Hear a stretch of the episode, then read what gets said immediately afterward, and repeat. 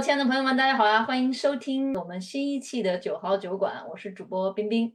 今天我们聊的话题呢，其实有点沉重，呃，或者说比较严肃哈，因为我们今天要聊关于裁员的这个内容。嗯，当然，由于这个要涉及到非常专业的人力资源的领域，所以我邀请到了有在在国内有近二十年人力资源经验的专业人士强哥做客我们酒馆。那强哥，你打个招呼啊？Hello，Hello，九号酒馆的听众们，大家好。我是强哥，呃，在在人力资源差不多有十来年、二十年左右的工作经验了。现在在一家公司里面做人力资源负责人。强哥，强哥是有在国际大企业以及创业公司都有工作经历，对不对？对，那曾经在 top 的呃 global 的 pharma 公司里面有工作过，然后也在中国顶级的药企的呃顶级的药企圈里面的公司有工作过，创业公司里面也做过，呃，现在在一家。呃，国内的一家做医学服务的公司里面工作，当然都是在 HR 领域。有种经常开人的这种 boss 的感觉，在桌子对面。嗯，除了强哥之外呢，为了让我们今天聊的话题更加有地气一点啊，因为我自己我本来是没有没有经历过这种被裁员的，所以我要邀请到之前上我们节目的，也是我的一个好朋友小敏，来从员工的角度来分享一下 他被裁的这样一些体会。欢迎小敏。嗨，九号酒馆的朋友，你们好，我是小敏。我很有幸在过去一点五年里头经历过两次裁员风波。那在之后的呃聊天里头，我也会聊一些我的感受吧。嗯，更多的是从感受的角度来讲。嗯，因为。为什么想聊到这个话题啊？就是这两年，尤其疫情开始之后吧，有非常多的行业和公司都在裁员，尤其是国内的这种呃互联网大厂，都是一波的裁员潮。嗯，而我在新西兰这边呢，因为我自己本来是创业公司嘛，就上一周我都知道，我前一家公司的基本上除了联合创始人之外的所有员工都都被裁了。嗯，然后我就很诧异，正巧呢，在我们九号酒馆播客群里面，又有小伙伴说。说到要被裁员了这个事情，我就觉得这可能是比较普遍的普遍的一个现象吧，嗯，很普遍一个现象。所以呢，就是今天请两位来，我们今天把这个这个事情能够聊透是最好。虽然强哥是在 HR 专业领域，但强哥你有没有自己被裁过的经验？没有，嗯，这跟实际相关啊，因为最近二零二零年之后，国内的疫情的影响和大环境的一些影响，所以国内的我是在医药行业，医药医药行业，就我们这个行业来说。嗯，也面临着很多的一些不确定性啊，黑天鹅的一些事件、疫情啊，啊，包括国内现在上海也好，前段时间也是，所以都会造成很多的一些生意的不确定性。嗯，整个二零年到二二年来看的话，裁人是是大家都会经常提的话题，都会面临这个问题。嗯，小敏，你在什么行业？啊，我现在是人在新西兰奥克兰。呃，我经历的行业，第一个行业就是参与的这个裁员是在。呃，电商行业，嗯，那当时其实也经济是一个因素。其实新西兰这边有一个问题，就是因为新西兰的经济体很小，那它很多时候会被澳洲的公司去合并。那第二个公司，就我现在还在的公司啊，没有被成功裁掉啊，顺便提一下。但我是有经历这个被裁的这个过程，是一家世界五解五百强的快销行业。嗯嗯。呃，在做财务，嗯，那第二个行业也是因为澳洲和新西兰的合并的原因，嗯。嗯，其实第二个公司其实是公司完全没有任何的经济的问题，因为其实利润率一直都在往上升，但是我觉得可能更多的原因就是是一个权力的斗争吧，还有就是公司想要更更有利润可赚。那现在利润率百分之二十，他觉得合并以后会变成百分之二十五，类似这样的一个期望值。嗯，就是在公司是兼并重组吧，合并重组的过程当中，对。然后作为老员工，就有很多是被裁掉的、牺牲掉的。嗯嗯，这个应该是属于裁员的原因之一吧。强哥，从你的经验来讲，你裁员的这个频率是什么样子？嗯，我最近，嗯，最起码。十年都会每年都会去裁一些人，啊，都会去裁，但这个裁呢有几个方面来看哈，你刚才讲讲的，包括小敏讲的，是因为呃兼并重组的原因这样去做裁员，但其实裁员的原因会很多，嗯，但是归根结底是裁员，它是公司对个人的对员工的一个行为，那公司对员工的一个行为，那肯定是出发点肯定在公司身上。那就像小米你刚才所讲，公司为了追求更高的利润的兼并重组这种情况。那么还有一种情况，像国内的这种情况，因为疫情的原因，很多公司都经营的比较步履维艰，啊，经营经营不下去，也就是，嗯，就是这两年你在国内来看，呃呃，不叫经营不善，就是经营不下去了。这可能跟经营本身没有问问题，因为比如说你你你你疫情它原因它不能开，你你哦，我们我们大楼这下面的很多餐馆啊，我们讲餐餐馆这种小企业，餐馆它是不能开，呃，整个大楼关停没有客人，他他怎么怎么生存呢？你的房租要交等等等等等等，啊啊，他没办法，所以说你这些营业员他必须得关，当然跟公司也一样，比如说你有，因为我们是医药行业。医药行业的话可能会好一点，因为你治病救人的这些药可能每时每刻就像快消品、日用品一样的，它是种特殊的日用品。那你看今年我们大家面临的很，今年第一季度，呃，国内的一个呃那个数据来看的话，我们的出口国际贸易是下降的很厉害的，非常非常厉害，是因为中美关系原因或者等等等或者原因，这就相当于是个大国际大事来引起了你的公司的经营不下去，没有现金流。你没有这个货物的流通，这个外贸公司可能会比较麻烦，所以可能出口转内需啊等等，会引起这样的一系列的反应。所以有很多的因素会给公司产生一些就是现金流的断了，没有现金流，没有现金流也就是没有钱发工资。他可能他的钱是在货款上面呀，或者在你的货物上面呀，或者是在等等等一些上面，但是你没有现金流，你就不能发工资。你发不了工资，你相当于你要破产，你没有办法。所以有很多公司就这样经营不下去。现在有钱的时候遣散员工，就遣散。那他遣散之前，他经营不下去遣散，对不对？但是如果说像我的我我呃一些公司，他有呃业务一板块、业务二板块、业务三板块，他可能就把呃第业务三板块的人给裁掉，这就叫裁员。那这是在用大的形势，他公司经营困难的情况下这样去裁员。那刚才小敏所说的是重组，他是希望公司更好去裁员，那也有啊。那比如是说。呃，经过我们一年的几年的运营，发现我们的业务一、业务二、业务三板块，我们业务三板块最不赚钱，最不赚钱。虽然它的盈利也有百分之大概十啊十二，我相信应该百分之十二的盈利，那个财务报表里面应该算还可以了啊，百分之十二。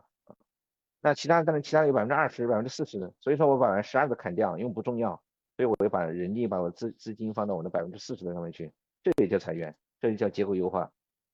所以呢，不管怎么讲，公司任何一个动作，它只要是为了让让员工走人，啊离开，嗯，你可以通过品牌称之为裁员，没有问题。嗯，其实说实话啊，在新西兰这边，就他们对官方宣称，他们很少会直接说裁员，他们更多的就是说重组。嗯，那重组其实它相当于是，就比如说我。刚刚经历的这个，其实它就是把原来百分之百的岗位缩到了只有百分之七十的岗位。那也就是说，我其实优化了百分之三十那部分。那也就是说，这百分之三十的人不是说你一定得走，你也有可能会去。那他重组了以后，他的岗位就要重新变了。变了以后，你相当剩下的那些人。你其实也是有机会去应聘他的新的岗位的，嗯，那这个时候公司就会变成一个很主动的一个状态了。哦，他可以选择你，对他相当于是有好几个人，我可以选谁谁谁这个状态。那我记得在新西兰的时候，我们先聊新西兰的状态啊，大概就是你签合同的时候分有几种合同嘛，劳动雇佣合同，一个是是这种，呃，叫 permanent 永久雇雇佣合同，对对吧？这种情况下是公司你很难去开人的。不是你的每一个人的合同里头会有一个专门的板块是要去讨论这个 redundancy，也就是裁员的这个条款。那我其实我第一次签合同的时候我没有很在意，但是在经历我是在新西兰的第一次裁员以后，嗯，我在接我第二个 offer 的时候，我特别注意的要去看这个条款，哦因为其实每个公司针对这一块的这个条款，它的约定很不一样。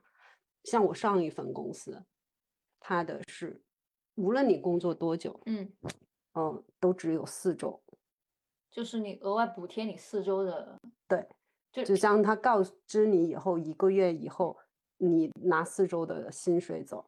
但是我现在的新公司，我记得我当时我接到这个 offer 的，我第一反应就是我都没有去看别的条款，我就去特意去看 redundant，就是这个遣散费的安排的这个问题。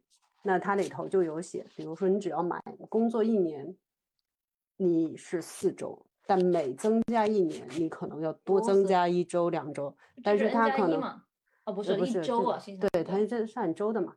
那它还会有的甚至会 share 一个顶峰，比如说八周是顶峰，呃，有的可能就不设。所以这个其实是每个公司是有自己的这个设定的，但是基本上四周应该是一个大家普遍接受的一个情况，就像那是最低需求一样。OK，对。那你这两个公司，你当时遇到这种裁员的情况，你都拿到钱了吗？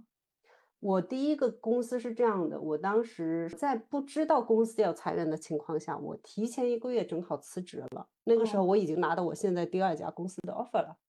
在我交接前的最后一周，突然有一天，公司收到了一封邮件，就是要求大家所有人都必须得参加那个会，但是我没有收到那个会议邀请。突然之间，所有人就进了一个会议室，然后每个人回来了以后就是很丧这个脸，然后我就因为我是在交接期嘛，我就问大家发生什么事情，然后，呃，有一些人就被告知你没有被裁的那些人就要。要离开，当天就离开，然后被裁了的人需要留下来，要进行一轮一轮的这个谈话沟通。我记得特清楚，我那个时候还没有很深的感触，呃，因为毕竟我没有被裁到头上，我那个时候已经离职了。但是我记得很清楚，有一个洋人大哥他过来问我，他说：“你怎么样？你还好吗？”因为我还在做交接的那个文档的整理。他说：“今天是。”对所有人来说是一件非常重要的日子。用他的原话就 “Today is a big day”。嗯所以你没必要现在工作。如果你现在感觉你想回家，嗯，你你现在需要帮助，或者是你现在需要怎么样怎么样怎么样，这都是可以理解的。我就觉得好像这个天要塌下来，但我当时是完全没有那种感受的，因为毕竟这件事情没有发生在我头上，但是我能感受到。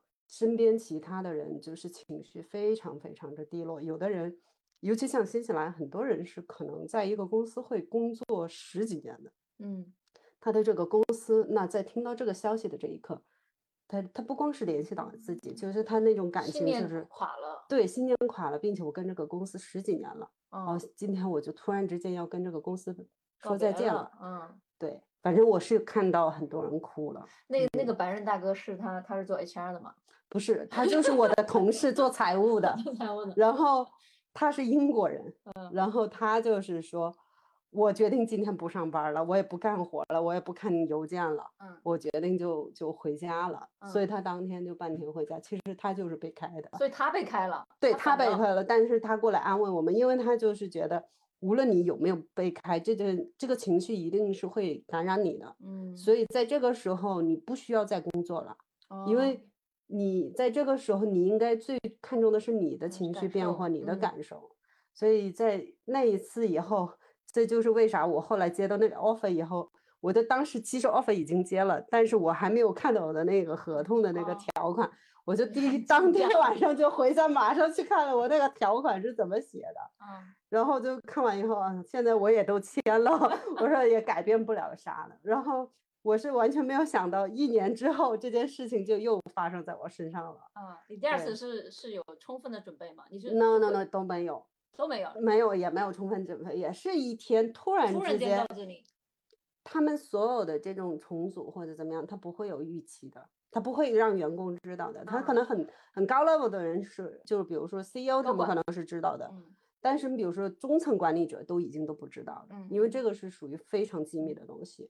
我们也是，比如说这个会是周三开的，周二的时候突然之间全公司所有人收到一个邮件，说明天要在哪哪开一个会，我们公司还特意租了一个能容纳所有人的一个大特别大的会议室，说。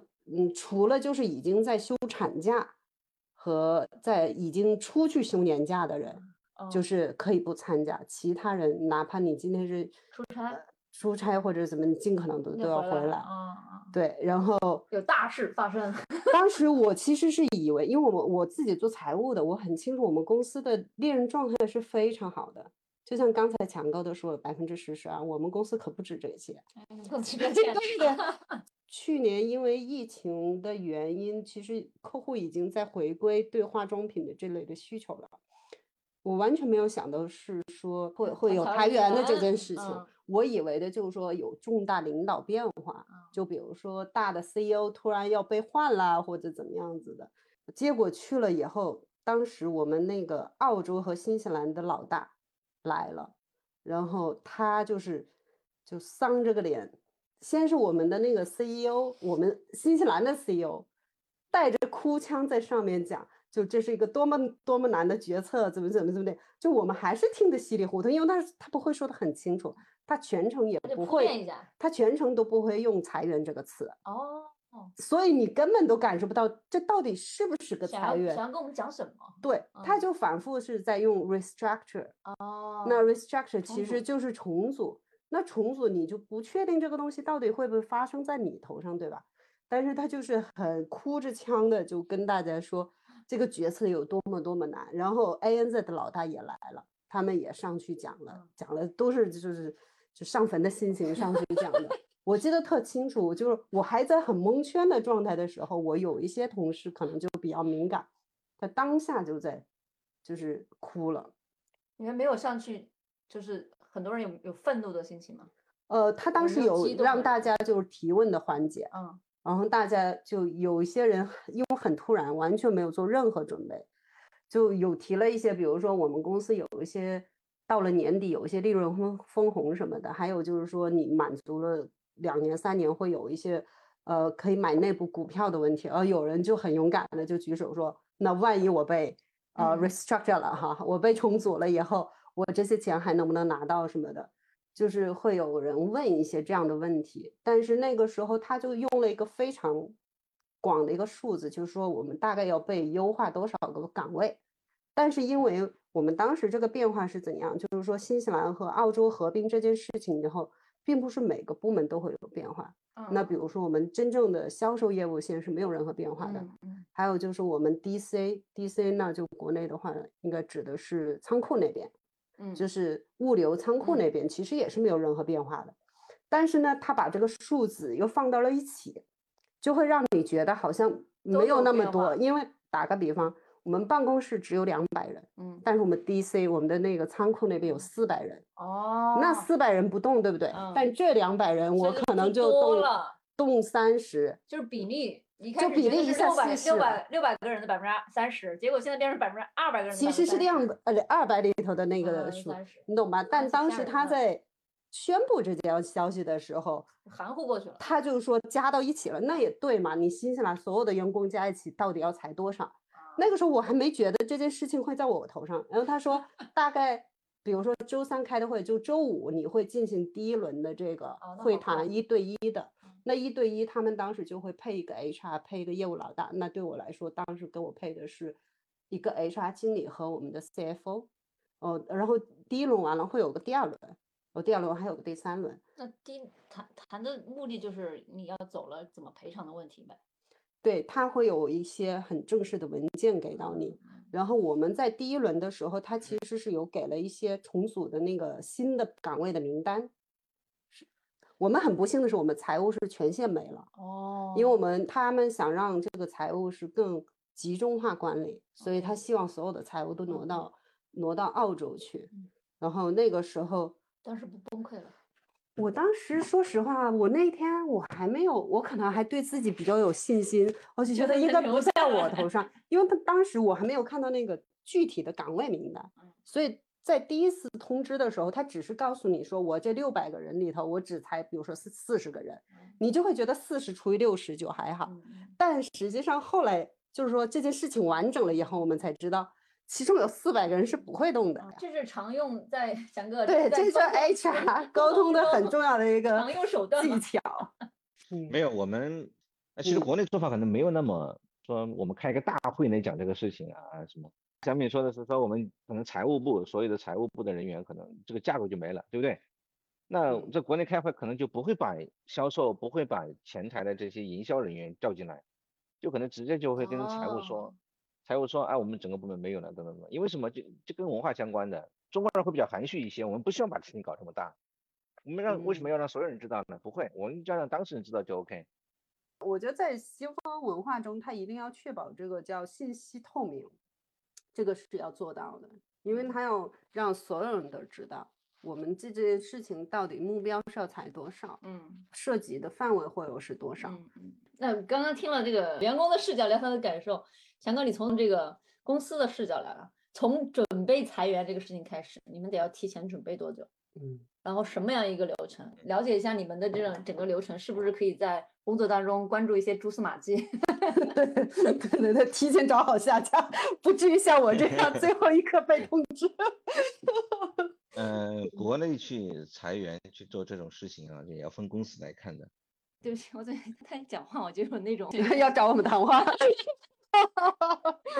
那比如说，比如说像一些我们国内的大型的国企、央企这种企业的话，呃，很少裁员。如果是一旦裁员的话，他也会开大会通知，他通过工会的形式来通知给大家。工会，嗯，工会是一个行政的一个实体嘛，他会通过工会。嗯。但是像绝大部分的民营企业不会开会，是说一定跟全员工开会说，哎，我要裁哪个部门或者怎么样的，对不对？嗯。好的。那你刚才冰冰，你刚才问我是说，是说呃裁员是一个什么样的流程？其实裁员跟财务相关，就是裁员的话，刚才我讲了，有可能是黑天鹅事件呀，或者说一个突发事情啊，或者说是那个呃重组啊，或者是是战略性的业务收缩啊，或者是等等等等一些原因。但是不管怎么样的话，它都是公司针对个人的，它首要要看的就是财务报表，财务的报表。你要知道，公司民营企业的公司它的核心目的就是为了盈利，所以它永远都是这个目的。那首先要看的就是财务报表，我们的现金流如何啊？我们的利润利润能不能达到上市的目标或者股东的要求？那为了让我们的股价更升高，我们一定要减少我们的成本支出。而且你要知道，就是像呃医药行业，像我们这种行业的话，人力成本、人的成本是永远都是大头的。嗯。除了药品的研发之外，嗯啊，人的成本是最大的。所以呢，你减人其实就是减掉啊人力成本费用，增加你的呃最终的一些利润。另外再一看呢，是一个战略方向，管理层他会这样去考虑，看战略方向，也就是说，呃，我裁是裁哪些人，裁什么样的部门，开什么样的业务，开什么样的地区等等，他会有他的一套逻辑，一套逻辑来去看，他永远都追随的是你的利润率最高的一部分来进行保留。至于一些是呃我们叫存量业务、增量业务和创新业务，还有前瞻性业务等等，不管你怎么样去叫法，它最终的表现还是在你的财务报表报表上。那比如说我我的存量业务，如果说是能给我带来很好的现金流，那那这个是很重要的，那不然我的公司没法生存了，所以我要保留，对不对？那么现在哈，那我现在有个创新的一些业务，这创新业务肯定是我现在是持续的投入，我可能还需要去投入，而且我未来我看不清楚，如果说一旦遇到像像二零年到现在的这个疫情的原因，说啊整个这几年的时间可能都会就白白浪费掉，我可能就会把那个业务砍掉，因为什么？因为我持续的投入，我没有钱了。整个市场又表现不好，我觉得他干啥？我先把自己保住，让自己存活下来。所以这些人可能就会很有很很麻烦。那这些人其实在他原来的公司，这些员工在他原来的公司，可能他做的是原来公司的存量业务，只不过在这家公司是个是一个创新业务。所以那才哪些人能够真正的能减掉我的人力成本？那比如说有些公司里面会做啊，所有高像京东，他所有高管的薪资全部减一万。那这是一个方法，他没有采用裁员的方式，他采用这样的方式，对不对？那好，那阿里的人说我要向社会输出更多的人才，这其实就变成裁员了，对不对？嗯。那还比如是说那个华为会说三十五岁以上一刀切，嗯。啊，当然是研究研发人员哈，那那不管怎么样的话，它都是一种这种他采取的各自己个性的一种方式去做达到这样的目的。那比如像刚才像小敏说的是说，呃，财务财务人员基本上就裁撤了，因为什么？财务来讲的话，第一可以远程，第二个它可以通过一些集中化的经营管理，就中心化、集中化管理、权力管理，其实是更想把权力集权集权收回去。嗯，其实我其实也想提到这一点，就是经济化是一个很重要的因素。其实。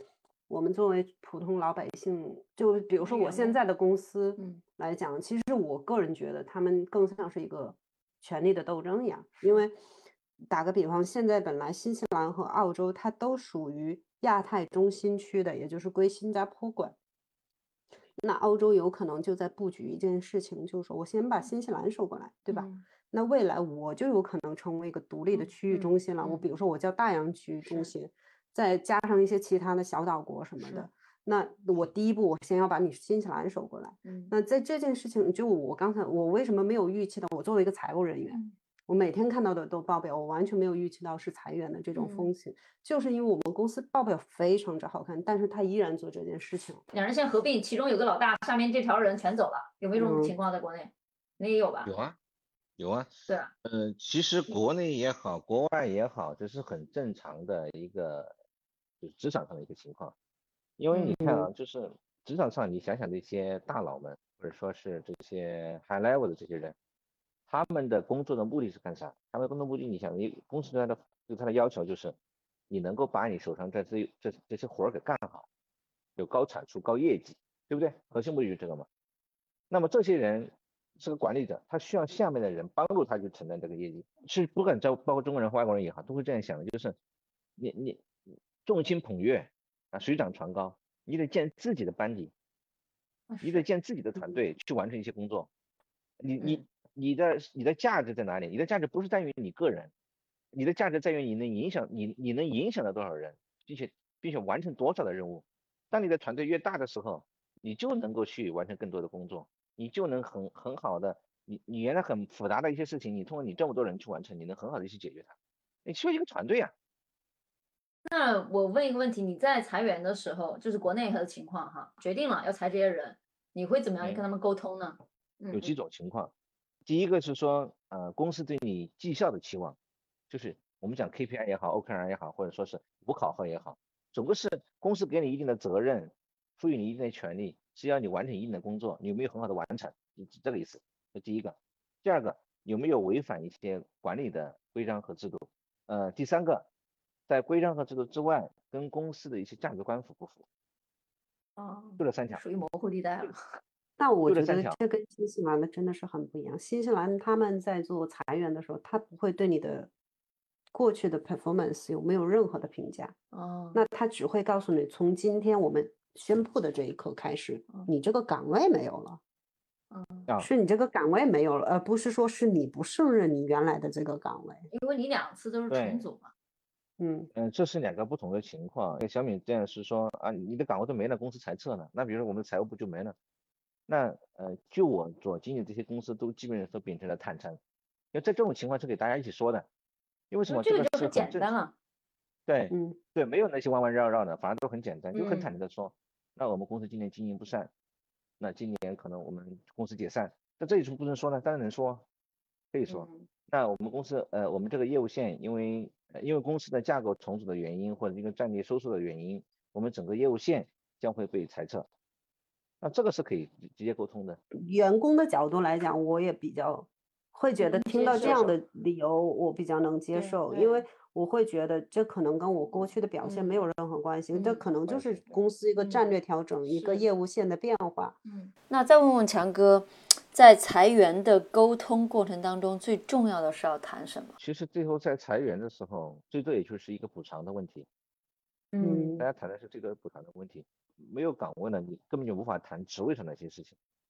嗯，你就只有谈嗯补偿的一些事情，而且在这种谈赔偿的话，在国内是比较常见的，因为在我们的国内的劳动合同里面是不会约定是在做裁员的时候是一个什么样的补偿方式，国内劳动合同里面是没有哦这，样不约定哈规定的，，不约定的。嗯呃，但是国内的话，呃，在我们劳动法里面有约定，所以说是法律约定的。嗯在法律约定里面是说，呃，只要在正式的在这家公司工作一年，就应该是补偿一个月。OK 哦那就跟我们差不多。呃，一年是一个月，两年就两个月，啊、每不到半年以半年计，超过半年以一年计，是这样的一个嗯法律的这样一个标准。呃呃，法律说你不能低于这个标准，但是你可以高于这个标准。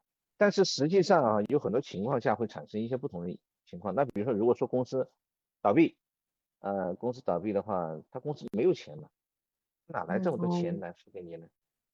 那怎么办呢公司是独？立法，公司是独立法人，那大家就分钱啊。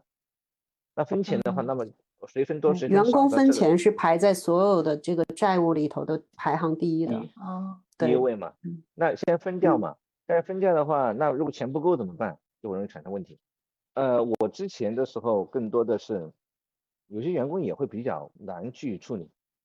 那有些员工会认为是说你公司裁员就是非法，他主张的是劳动法里面写讲的是二 N，但是对公司来讲的话，二 N 什么意思呃？N 是代表工作年限的两倍。对对，哦，那比如说你工作两年倒还工作一年倒还好说，二 N 也就两个月嘛。那如果说你十年八年的话，那数目已经很巨大了，嗯，对不对？有些员工会认为是说我去二 N，那是因为你是非法解雇。那你要知道，就是我们国内在去做一些公司在做一些法律上的意义上的文书的时候，就是你怎么样去定义你公司真的经营不善，经营不善了要裁员。很多人会怀疑是你是要逃避一些什么东西，你是假的，你是什么出逃资金等等等等一些很多一些事情就会出来了，会举报啊或者怎么样。但那个时候是考验人性的时候，就很多事情都会出来。但归根结底是钱的问题。我曾经就碰到过要二 N 的，那我们就我们讲说晓之以行动之以理嘛，就拆迁一样的。拆迁有些房子呃一个平一平是补贴的五千块，但是又有个钉子户说一平他就要跟你要你要补贴补贴八千，看你同不同意喽。那如嗯果公司的合约里面没有约定，而法律有最低的一个约定，刚刚说的 N 嘛，那企业会按照国家的规定去做赔偿吗？呃，我们平常说的这个 N 加一是什么意思啊？N 的话是指说呃一年的话就一个月，加一指指的是说你有一个月的离职期限，就像小敏刚才所说的，他离哦离开了上家公司，他有一个月的交接期，这是个交接嗯期，加一加的嗯一个一是交接期，OK。OK，那你说是不是所有公司都是这样子在做的？显然不是，很多公司是低于这个标准。如果从个人的角度来去看它的话，如果你觉得你的这一块儿受到了不公正的对待，我建议你拿起法律武器去维权。当然你要提供相应的证据，谁主张谁举证。也就是说，如果这个合同上明确规定了是怎么样怎么样的，其实也就没有这个。但问题就在于现在国内很多合同里是模糊的或者没模有的。糊的。那我就觉得这些老老板就该活该。你为啥当初不约定好？那这个时候，我觉得从员工的角度来讲，就应该要硬骨头，要去勇敢的去去去为自己争这个自己的这个福利。所以从感受上来讲，我是建议啊，就是如果说你觉得公司没有亏欠你，你也可以不去接受这个方案，公司给你的这个方案。所以你要评价的是说，国内可能是还是个人情社会，你要评价的是说，你做了这一件事情之后会得到什么？你不做这件事情你会得到什么？他背景调查之后通不过。强哥，你就支几招。如果我作为一个员工，在碰嗯到公司要解雇我的时候，我可以从哪几个角度为自己争取更多的利益？嗯，这实不实在？这很实在吧？很实在从哪里我就想听 对公司而言的话，你就直接去这样讲呀，按照法律条款走。他的补偿是当然是，如果是低于法律法律规定的话，那你按照法律规定走呀。在里面法律规定里面有个 N 吗？对不对？每个月赔偿一个 N 吗？那这个 N 的话也是有讲究的。N 是代表什么？N 有三种计算方式。第一种计算方式是嗯你你这个很过去的你你过去的十二个月的平均工资，你自己的，这是一种计算方式。还有一种是过去十二个月工资的员工的平均工资，这是一种方式。还有一种是说过去的一年在你城工作城市的城市的平均工资，你选哪一个？我选我选自己的公司。的，你这就错了。你从你想想，但是我之所以要谈到这个程度的这个人一定是在这个底层的，底层的他怎么可能去谈到整个公司的？我觉得很够呛。所以从我一个雇员的角度来，我只要我自己的，你懂吗？啊就是也公平就是我很公平，我不占你的便宜，你也不占我的便宜，是不是？OK OK，所以是强哥脸上露出了微笑，就是 就不是像我喜欢我这样的员工是吗？嗯，他计算方式不一样的话，你这个结果会不一不太一样的。你不同人会有不同的选择。那比如说说，举个例子，嗯呃，我曾经在五百强的时候，那我们的公司的前台他要生小孩，前台工资不高的，几千块钱，不不到不到十 K 哈，但是他一个月从国家领取的钱可能达到二十几，将近三十 K。为什么？是因为国家规定，呃，孕期的孕产期的呃员工，他领取的孕产期的国家发给他的补助，是以该公司在前一年的平均十二个月的工资为基础的。那因为他是前台嘛，他工资本身很低嘛，对他拿的平均工资，对不对？平均了，平均拉高了。对啊，那平均拉高了，当然那也有可以选平均。没有，因为这是因为我现在做的，我因为新西兰或者说是澳洲这边都是这样，它以永远指的是你自己个人的问题。我刚刚想讲的是国内的情况因为。你那种情况就会出现，有的人公平，有的人不公平。那以你自己来算，其实是最公平我的。想，我觉得你还是很踏实的。HR 就喜欢你这种，不是 HR 举的情况嘛？就是你要有自己的清晰的定位，你是在平均水平以下，你就选拖后腿的那个你吗？你就选平均工资；你在平均水平以上，你就要选自己。所以你谈的时候，你可以这样去谈啊。我觉得我们可以往，我们可以往后面一个话题来讲，就是说，每个人都不希望自己被裁，那么如何在避免在公司里面去被裁？对对对，但其实我觉得应该跳过这个圈圈。那我觉得你应该锻炼的是自己的一个自由的能力。什么叫自由的能力？就是你不在这家公司工作了，你可以在别家公司工作啊。或者说你为什么要工作？像国内来讲的话，有没有副业？对不对？这很正常，把自己做成个品牌。有一天发现你是在工作上面，你是在上班这件事上面，你拿的收入是最少的，就是自由的能力，这才是一个人的底气。那同样的，在职场上面，那你也可以可以去想一想，什么样的岗位才是你们公司的核心的岗位？它需要什么能力？你往上面，你你往上面去考。当然就不适合像刚才小敏所说的，你整个 finance team 都没有了，那你再爬也没用。刚才我嗯。接到您刚才提到的，就是说提高自己嗯。竞争力，或者是让公司看到你的竞争力。嗯。那其实我当时是这样，我们公司是给了一些 ANZ 的新岗位，那嗯。当时是大概出来有很多岗位，然后我跟嗯。我当时在新西兰的领导同时去竞聘一个岗位，那我肯定是嗯。竞不过他。他基本上在第一轮的时候就他就已经收到确认了，那个岗位肯定是哦他的，然后我跟他其实就是要竞争那一个岗位。哦。但好在就是说，当时是说也有可能有别的业务线会有这个岗位出来，但是公司迟迟一直都没有给我一个最终的确定，能不能给我，因为他也要看其他人，因为因为这种变动大家都在挪来挪去，嗯。但是我就很快的马上去市场去找别的工作了，嗯。我就连着拿了两个 offer，嗯我就拿着我的 offer 去跟公司谈，嗯公司本来还在那，可能就是就是磨磨唧唧磨磨唧唧，磨磨唧唧。我一跟他说我已经拿了两个 offer，公司急了。我嗯在他拿出我第二个 offer 的时候，当天下午就给给我发了 offer 了。啊因为我当我的状态是因为我个人的情况，是因为我不想变动，但是我得让公司知道我有这个价值，我有这个体现。那我其实也并没有那么想非要去一个新公司，但我就拿了个新公司的 offer 给他看了。嗯也不是说给他看，我就有这个底气告诉他我已经拿了 offer，、那嗯公司你再不给我，我就不好意思，我要走了。你的遣散费对我来说也没有任何吸引力，我现在马上换个工作，我就可以提高工资了。嗯所以就是我觉得就接着刚才强哥说的一点，就是还是要去对自自己有自信，嗯因为你的工作裁了，不代表你是失败者，对尤其是在大经济环境下，嗯你不是因为你的问题，是那在这种情况下，其实如果你表现好，公司可能还是很想留给你，那你可能就需要用一种方式，或者就像我刚才这样，我去拿另外一个 offer 来证明我的我在市场的竞争力，对吧？嗯促进公司能够给到你一个，比如说一个新的 offer 或者怎么样，那对我来说其实是反而有一点像晋升了一样。嗯嗯所以回到这件事的，就是人才市场的这个供需其实发生变化，我觉得第一点还是要保证自己的竞争力，是这个是非常重要的。先不要就是很沮丧啊，或者怎么样子。对，嗯，可能当然会有一些短暂的情绪冲击哈。我们现在站嗯的是从员工的角度，如果你被遭遇到了裁员这件事情，那刚刚强哥跟小敏讲的都很好。一方面就是有有可能变化也是一个机遇吧，风险和机遇并存嘛。但这个嗯机遇有可能是公司内部的，如果是重组，有可嗯能产生一些新的岗位。如果你是一个很好的、曾经被证明过能够胜任的这个这个嗯人才，公司也很难去放弃掉吧。嗯第二方面，假设实在是这个公司不行了，或者你要换到别的公司去，我觉得可能也是一个新的环境，没准又能闯出一片新的天地。刚刚强哥讲的那点，就是说我们时刻要保留保留一种选择的权利吧，就居安嗯思危。嗯你即便是是在工作的时候，你可能多条收入的途径，能够让你在风险来临的时候能有一些抗风险的这种能力，觉得都是都是蛮重要的。嗯嗯，我们今天时间也差不多了，我们今天就先到这里。